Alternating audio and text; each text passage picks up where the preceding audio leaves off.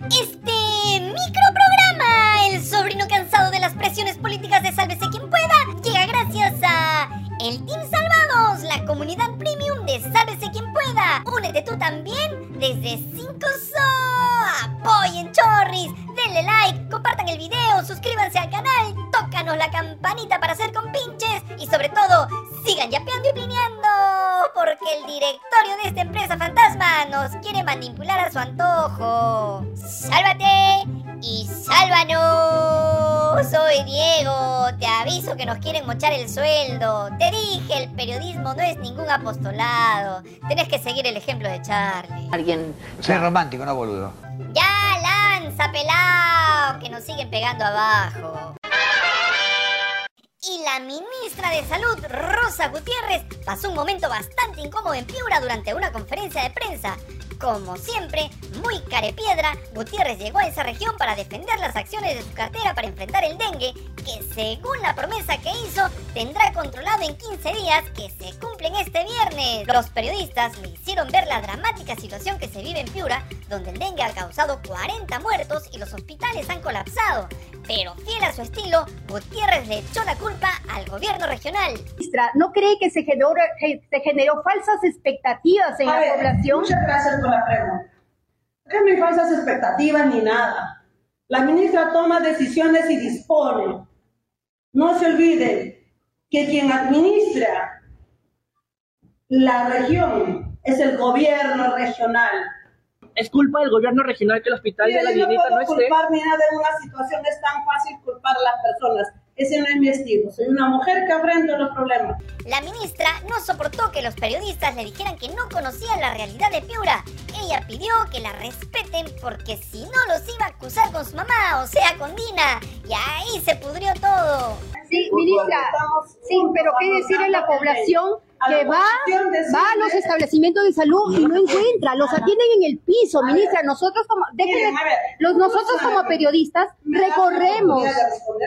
Solamente le estoy preguntando, ¿Me puedo- ministra, para que usted conozca la realidad, porque parece que No eh, conoce no, no realidad. conoce nuestra realidad. Ministra, para resumirle favor. brevemente, en el colegio Manuel ¿Puede responder Escorta la pregunta? se reportan entre 100 alumnos que están regresando a sus viviendas porque tienen síntomas de- del dengue y a regresar a la virtualidad. En el, colegio, López Arbújar es la misma 150. situación. Por ¿Cuál, eso- ¿Qué se va a tomar con los colegios? Porque usted viene y dice que Pero está conociendo, pero parece que no conoce la realidad que porque la que población dice que no es así. Ministra, No, nadie Respeto, no, le- no se le está faltando respeto, se le está transmitiendo el malestar de la ciudadanía. que le da cuenta al país. Pero se le está transmitiendo ¿Por qué la usted no se hace el esfuerzo de quedarse? Bien, palabras. Esas fueron las breves de la declaraciones ministra de la ministra de Salud, Rosa Gutiérrez, quien está ya yendo hacia el aeropuerto para dirigirse hacia la ciudad de Lima. Y así se fue la ministra Carepiedra, porque según dijeron, iba a perder el vuelo. Lo que le falta a Gutiérrez es bastante altura para reconocer que el gobierno no ha sabido manejar la epidemia del dengue, que hasta el momento ha dejado más de 150 muertos y más de 100.000 contagiados en el Perú. Terremoto en el Instituto Nacional de Radio y Televisión del Perú, el IRTP, el organismo que administra TV Perú y Radio Nacional. El presidente de ese importante organismo, Jesús Antonio Solari, renunció de manera irrevocable y lo hizo a través de una carta dirigida a la ministra de Cultura pidiendo que el IRTP sea apreciado no solo como una ventana política, sino como una institución que se enfoque en la ciudadanía, donde se garantice la independencia editorial que permita ofrecer información veraz, imparcial y completa. Además de la salida de Jesús Solari, tres consejeros del IRTP también presentaron sus cartas de renuncia. María Quirós, Manuel Chiroque y Owen Lai dejaron sus cargos, los cuales asumieron en diciembre de 2022 cuando Dina Boluarte asumió el poder. Al parecer, Solari y los tres consejeros habrían renunciado debido al intento del gobierno de manejar políticamente a su favor el canal y la radio del Estado. Y algo que habría incomodado mucho al Ejecutivo es la pregunta que la periodista de TV Perú, Cintia Malpartida, le hizo el viernes pasado a la presidenta Boluarte sobre la revelación que hizo Hildebrand en sus 13 que te contamos ayer en relación a las muertes ocurridas en las protestas. ¿Cómo están? Muy buenos días, presidenta, ministro. Sí, eh, tomando un poco lo que, retomando lo que preguntó el compañero de Willax, este semanario Hildebrand en sus 13, además, en este informe recoge que, además, eh, bueno, ellos eh, citan exactamente el plan de operaciones número 16, Emergencia Nacional Conflictos Sociales, en el que lo que señala este semanario es que se habría enviado a los efectivos de la policía y las Fuerzas Armadas a contener las protestas a los manifestantes como si se trataran de integrantes de la organización Sendero Luminoso. ¿no? Eh, esto es cierto, señora presidenta, digamos, esa fue la indicación que recibieron nuestras Fuerzas Armadas y la policía. Gracias. Respecto de su primera pregunta, ya pregunté, ya respondí anteriormente. Ah, su, qué feo, tía. No te molestes. La periodista está haciendo su trabajo y formulando una pregunta válida, ¿no? Después de todo, minutos antes solo habías dicho que Hildebrand había publicado especulaciones, cuando en realidad el semanario demostró con documentos que la brutal represión militar y policial fue parte de una decisión política que tú y tus ministros tomaron. Ya hablando de la presidenta constitucional de la República del Perú, Dina Boluarte ha confirmado que a pesar de la inmunidad que le da el cargo, declarará ante la Fiscalía de la Nación sobre las muertes durante las protestas este 6 de junio, el día del té de tías que compartirá con su amigota Patricia Benavides, a quienes sus trabajadores por lo bajo le dicen la popis, ya nos enteramos que ven este defensa del programa. En un escrito dirigido a su amiga Patti, la gobernante ratificó su participación en dicha diligencia y su intención de contribuir a la investigación. Además, dijo que no hará uso de su prerrogativa para declarar en Palacio de Gobierno o por escrito, sino que irá personalmente al despacho de Doña Nelly. Para tu carro, tía, que aquí tampoco tienes mérito. Tienes que ir a la fiscalía porque no estás en calidad de testigo, sino de investigada por homicidio calificado y lesiones graves. Y también por genocidio, pero este último ya sabemos que es un disparate que inventó la Popis que solo busca favorecerte. Llegado el momento, cuando te declaren inocente o se archive el delito de genocidio, lo vas a celebrar como si te hubieses ganado la tinca. Todas te la sabes. La Procuraduría General del Estado denunció al congresista Edgar Tello por el delito de concusión, o sea, por haberle mochado el sueldo a sus trabajadores. El fin de semana, Punto Final presentó la denuncia de una trabajadora del Congreso, quien alega que el congresista le exigió la compra de un proyector utilizando su propio sueldo. La denunciante también afirma haber sufrido hostigamiento laboral y reducción de sueldo tras negarse a cumplir la solicitud. El congresista Tello se defendió negando las acusaciones y alegando que la trabajadora ha cometido faltas laborables han afectado la confianza en su desempeño. Pero ayer en el programa de Juliana Oxenford, la trabajadora hizo otra grave denuncia contra Tello, asegurando que este pelado le pidió a sus trabajadores un aporte económico para pagarle los honorarios a su abogado. En el mes de enero que nos dieron la escolaridad, también nos pidieron el, plata de la escolaridad. ¿Y sabes con qué pretexto? Con el pretexto para pagarle al abogado Mujica que acaba de salir en Canal N a defenderlo.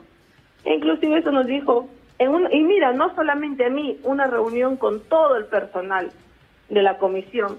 Y muy, muy suelto de huesos, el congresista manifestó de que él tenía gastos, que él haber llegado al Congreso le ah. había generado gastos, que tenía que pagar al abogado porque tenía la denuncia eh, por investigación en San Juan del Urigancho y ahora esto por el caso de los niños. Ah, su tío, qué feo eres, como persona, quiero decir, también. Bueno, pero hay más congresistas que palo. El fujimorista Luis Cordero Jontay, implicado en la presunta red de espionaje que habría intentado crear el expresidente Pedro Castillo y con supuestos vínculos con Jorge Hernández Fernández, alias el español, presentó su carta de renuncia a la bancada de Fuerza Popular.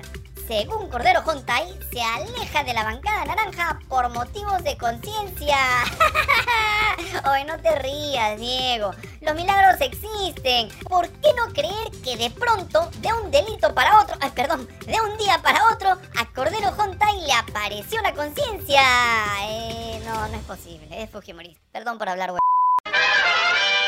Malas noticias para el cachetón de la Plaza de Armas, que a esta hora debe estar limpiando su piscina con arena antes de que entre otra parejita pecadora. Resulta que la agencia calificadora de riesgo Moody's bajó de estable a negativa la perspectiva de calificación de la Municipalidad de Lima, mientras que su perfil crediticio también fue rebajado. En sencillo, para que lo entienda hasta la Chirinos, este tipo de agencias son como Infocorp. Si tienes mala reputación crediticia, será muy difícil que los bancos te presten dinero o quieran financiar tu disparatado proyecto de abrir un canal de YouTube pese a que tu viejo te dijo que él no te había pagado la carrera de periodismo para que estés perdiendo el tiempo en este tipo de tonterías y si seguías con eso mejor te largabas de su casa porque ya tienes más de 40 años, eres un parásito y no pones ni un mango para el desayuno y que encima te sangra una tóxica. Eh, perdón, perdón, creo que otra vez empecé a divagar. Diego, mis pastillas. ¿En qué me quedé? Ah, ya. Según informó RPP, la agencia destaca que este cambio se debe a la persistente debilidad en el perfil de liquidez de la municipalidad, lo cual representa un desafío crediticio significativo.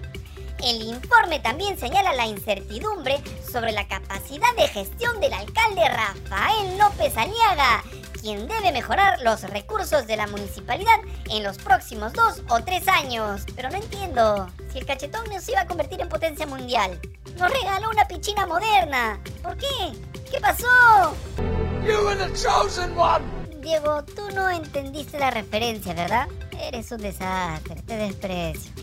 En fin, Moody's destaca la limitada transparencia y divulgación de su información financiera por parte de la MUNI de Lima y la visibilidad limitada de su estrategia financiera y procesos presupuestarios bajo la actual gestión.